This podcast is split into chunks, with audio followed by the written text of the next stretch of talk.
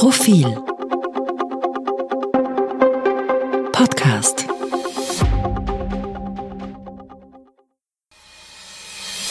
Bevor es losgeht, hören Sie noch einen entgeltlichen Hinweis.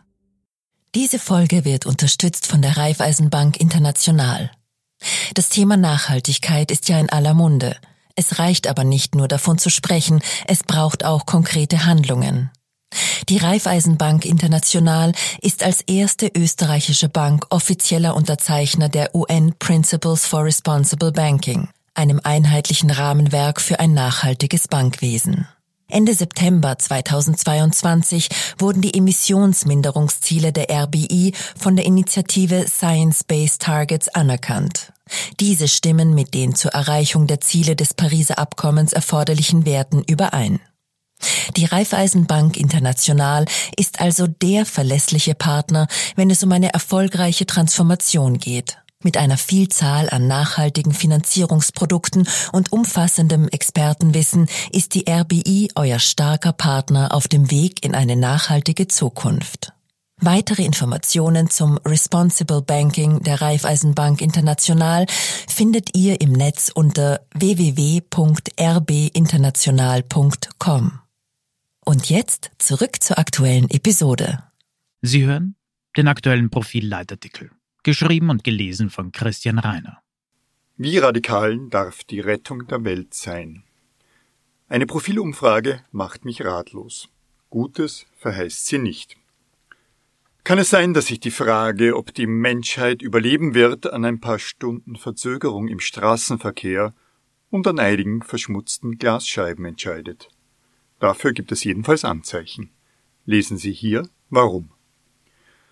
Am vergangenen Mittwoch nahmen mein Kollege Clemens Neuhold und ich den wöchentlichen Innenpolitik-Podcast auf. Neuhold hatte für die zu diesem Zeitpunkt aktuelle Print- und E-Paper-Ausgabe eine Titelgeschichte verfasst. So radikal sind die Klimakleber, stand am Cover. Der Text behandelt die Verfasstheit der letzten Generation, jener Gruppe von meist jungen Menschen, die sich mit Superkleber an Straßen oder in Museen fixieren, um zum Beispiel Forderungen nach Tempo 100 auf Autobahnen Nachdruck zu verleihen oder Fracking in Österreich zu verhindern. An anderer Front warfen die Aktivistinnen und Aktivisten Tomatensuppe auf die Verglasung eines Van Gogh Gemäldes oder Kartoffelbrei bei einem Monet. Neuhold hatte die letzte Generation wochenlang begleitet. Was mich wunderte und irritierte, war eine Profilumfrage, die jene Geschichte ergänzte. Demnach finden nur neun Prozent der Österreicher, dass hier mit geeigneten Mitteln auf die Klimakrise aufmerksam gemacht würde. 27 Prozent urteilen mit zu extrem, 55 Prozent finden die Aktionen gar nicht in Ordnung und fordern strenge Bestrafung. Ich muss dieses Ergebnis mit einem flapsigen Geht's noch? quittieren. Mehr als die Hälfte der Bevölkerung fordert also eine strenge Bestrafung dafür, dass der Verkehr kurzfristig und lokal zum Erliegen kam, dass Museumsbedienstete in London und Potsdam zum Putzen ausrücken mussten. Die Sachverhalte erfüllen kaum den Tatbestand der vorsätzlichen Sachbeschädigung. Rahmen wurden verunstaltet und der Asphalt eben. Nur neun Prozent äußern Verständnis. Das ist weit weniger, als die Grünen bei den Nationalratswahlen erreichten. Geht's noch? Die Güterabwägung bleibt mir unverständlich. Auf der einen Seite steht die ungebändigte Erderwärmung samt Verbrauch aller fossilen Ressourcen. Hier findet doch längst nur mehr Schadensbegrenzung für den Planeten statt, und selbst diese Begrenzung ist noch nirgendwo abgesteckt. Auf der anderen Seite stehen ein paar unbequeme Zeitgenossen, die den drohenden Untergang wahrheitsgemäß wie plakativ ausschildern. Dazwischen irrlichterten just vergangene Woche 110 Staatschefs im ägyptischen Sharm el-Sheikh. Sie waren großteils, Symbol vergessen, im Businessjet eingeflogen. Ohne jedes Ergebnis, ohne jeden Willen zu einem Ergebnis. Mit ihnen 636 Lobbyisten für Öl, Gas und Kohle. Warum diese Realitätsverweigerung vor der schlimmsten Katastrophe der Menschheitsgeschichte? Sind wir unfähig, unsere Planungen über den eigenen Ereignishorizont hinaus zu erstrecken?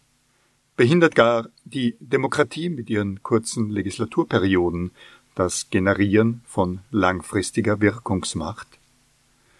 Ich halte es für unwahrscheinlich, dass die Antworten der von uns Befragten auf einem grundsätzlichen Misstrauen basieren oder auf einer Verortung der Aktivisten in der radikalen Szene.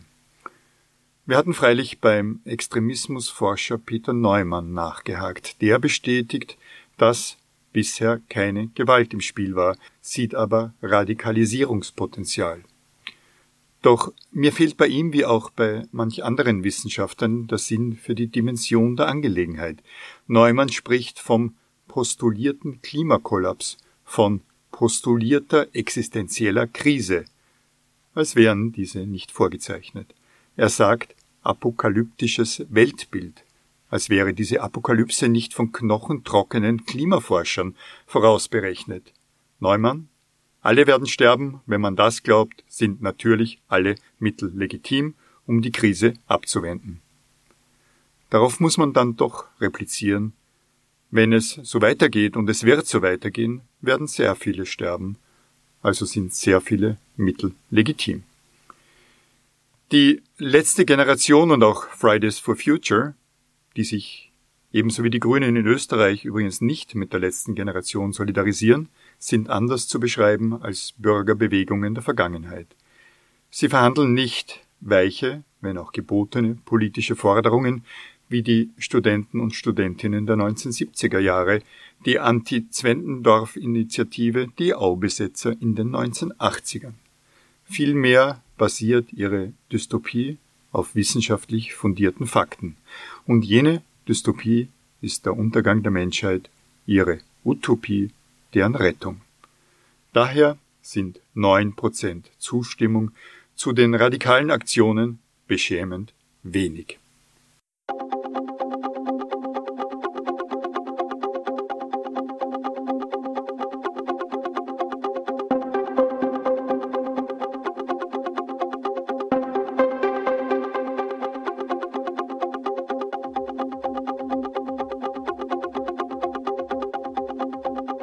Mehr zum Thema auf Profil.at.